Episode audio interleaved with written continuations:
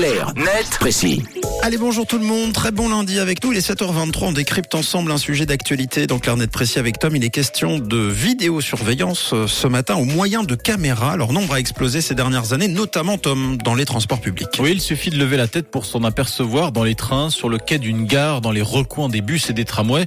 La vidéosurveillance est quasiment partout après s'être largement répandue en Suisse et en particulier sur le réseau ferroviaire. D'après les chiffres avancés par, avancés, pardon, par la Zontax Blick, depuis 2015, les CFF ont mis en service quelques 10 000 caméras de vidéosurveillance supplémentaires. Des chiffres confirmés par l'ex-régie fédérale qui a précisé qu'elle disposait actuellement de près de 25 000 caméras à l'échelle du pays. Alors sur ces 25 000, l'immense majorité se trouve dans les trains, environ 22 000, tandis que les gares et les bâtiments environnants exploités par les CFF en abritent environ 2400. Et comment est justifiée cette euh, utilisation massive de la vidéosurveillance alors? Alors euh, plusieurs raisons. D'abord parce qu'elles sont un outil nécessaire pour accélérer les interventions dans les cas d'urgence médicale notamment. Donc c'est une aide pour la prise en charge des personnes vulnérables.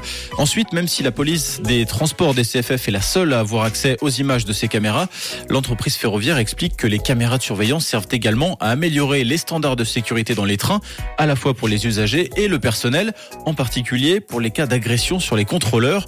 En effet, les images vidéo constituent un moyen de preuve essentiel dans le cadre d'une procédure pénale, et cela arrive plus souvent que l'on croit. D'après ATS Keystone, l'année passée, les autorités d'enquête ont exigé la remise d'images vidéo environ 200 fois par mois dans le cadre de leur travail. On parlait plutôt de transport public, ça veut dire que le nombre de caméras n'a pas seulement augmenté dans, dans les trains CFF, c'est ça Non, les chiffres des autres compagnies de transport montrent que le phénomène est plus global. La compagnie BLS, par exemple, qui exploite le deuxième réseau ferroviaire de Suisse, a quadruplé le nombre de ses caméras sur les dix dernières années. Elle est passée de 630 à 2880. Progression encore plus spectaculaire pour les chemins de fer rétiques qui sont carrément passés de 95 caméras il y a 10 ans à 1723 appareils l'année dernière. Eh bien, souriez. En tout cas, le petit oiseau va sortir euh, ce matin. Clarnet précis. Merci Tom, que vous retrouvez tous les matins, évidemment, à 7h20 en podcast et directement sur notre site internet rouge.ch. C'est Gilo pour la suite du son à 7h26.